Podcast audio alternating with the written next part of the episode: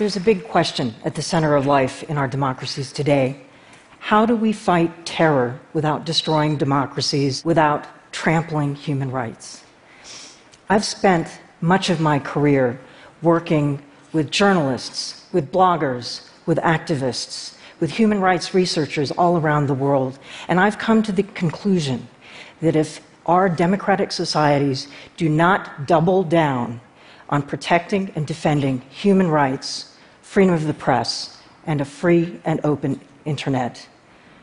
Radical extremist ideologies are much more likely to persist. Okay, all done. Thank you very much. No, just joking.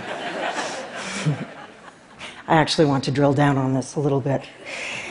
So, one of the countries that has been on the front lines of this issue is Tunisia which was the only country to come out of the Arab Spring with a successful democratic revolution. Five years later, they're struggling with serious terror attacks and rampant ISIS recruitment.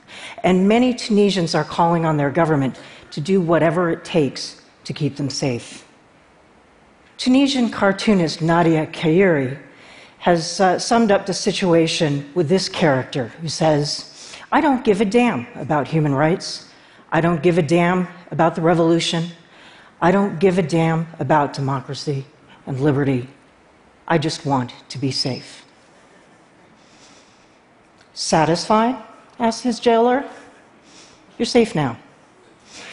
If the Tunisian people can figure out how to deal with their terrorism problem without ending up in this place, they will be a model not only for their region, but for all of us.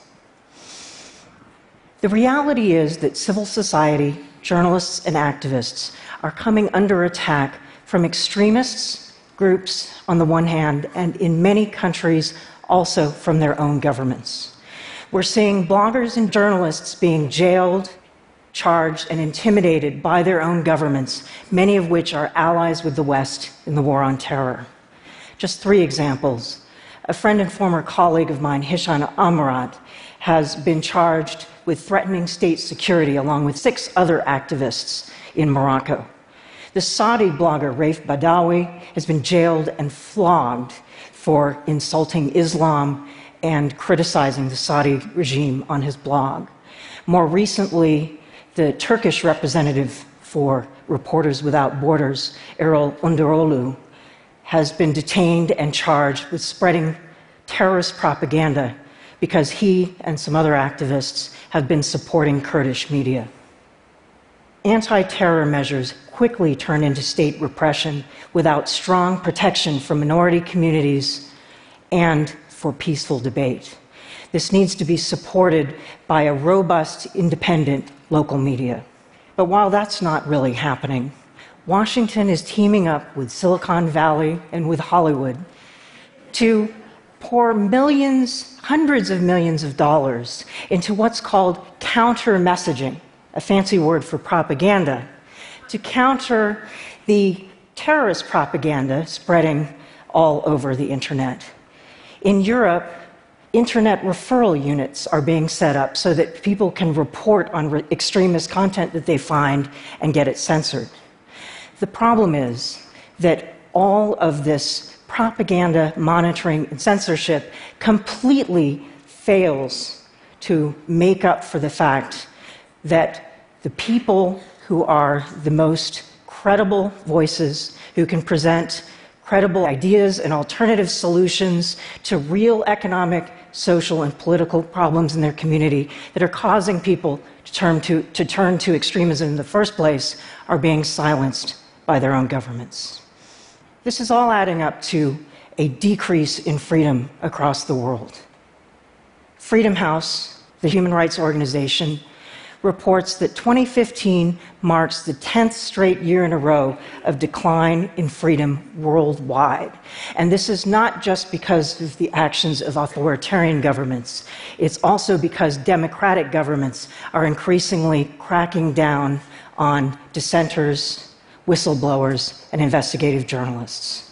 UN Secretary General Ban Ki moon has warned that preventing extremism and promoting human rights go hand in hand. It's not to say that governments shouldn't keep us safe, of course they should, but we need public oversight, transparency, and accountability to the rule of law.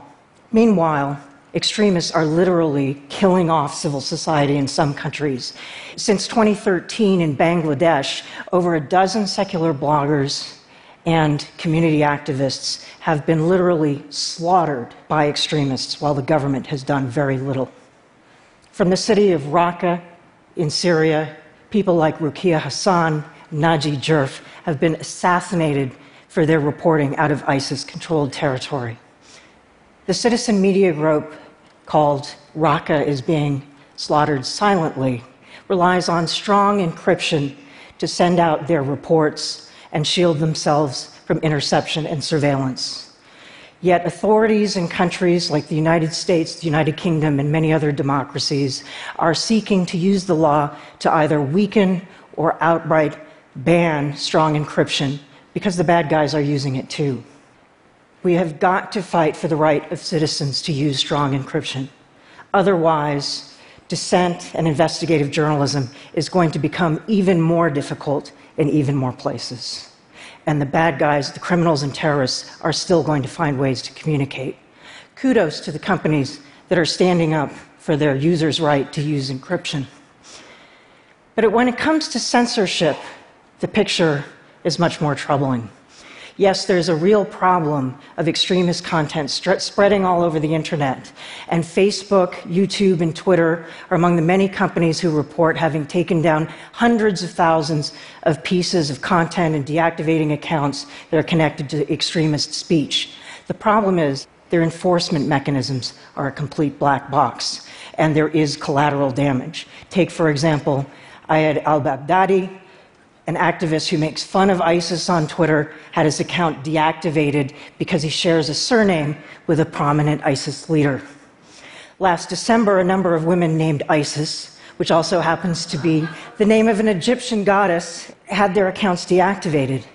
And this woman, who lives in the United States and is a computer programmer, reported on Twitter about her deactivation on Facebook, managed to get enough media attention to have her account reinstated. But that's the thing, she had to get media attention. And journalists aren't immune. David Thomson, an expert on terrorism and reporter for Radio France International, had reports deleted from his Facebook account and had his account deactivated for several days because they contained pictures of ISIS flags, even though he was just reporting on ISIS, not promoting it. And then we have stories from people like this Egyptian man, Ahmed Abdullahi, who reported recently in an uh, event in Washington, D.C., that some of his arguments with extremists, he now spends his time on social media arguing with ISIS followers, trying to get to turn them away. And some of his arguments with these extremists get deleted, which he believes has the effect of shielding them from alternative points of view. It's unclear whether Facebook even knows the extent of the collateral damage or the other companies as well. But we do know that journalism, activism, and public debate are being silenced in the effort to stamp out extremist speech.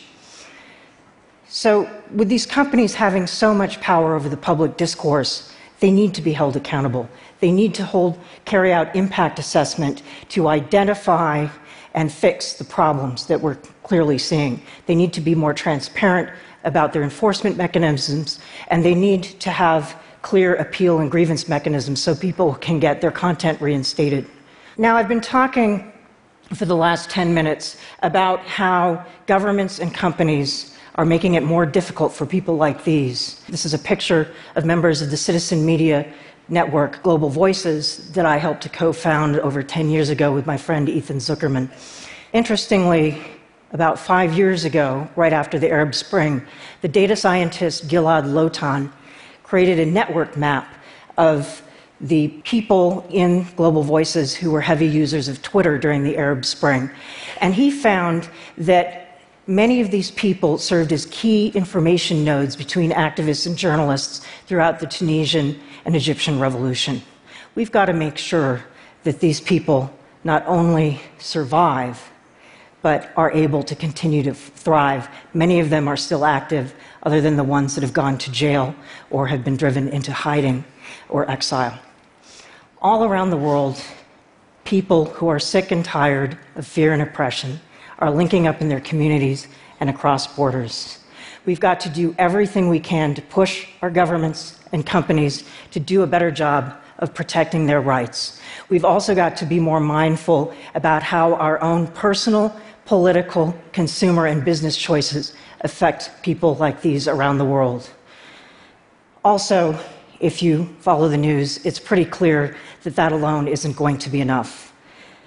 We've got to take personal responsibility by joining, or at very least, actively supporting the growing ecosystem of individuals and groups who are fighting for social justice, environmental sustainability, government accountability, human rights, freedom of the press, and a free and open internet all around the world. I believe that ultimately we can overcome the digitally empowered networks of extremism, demagoguery, and hate. But we've got to do this by really beefing up the global networks of citizens around the world, powered by people who are working hard every day and taking personal risk for a future world that is more peaceful, just, open, and free. Thanks very much for listening.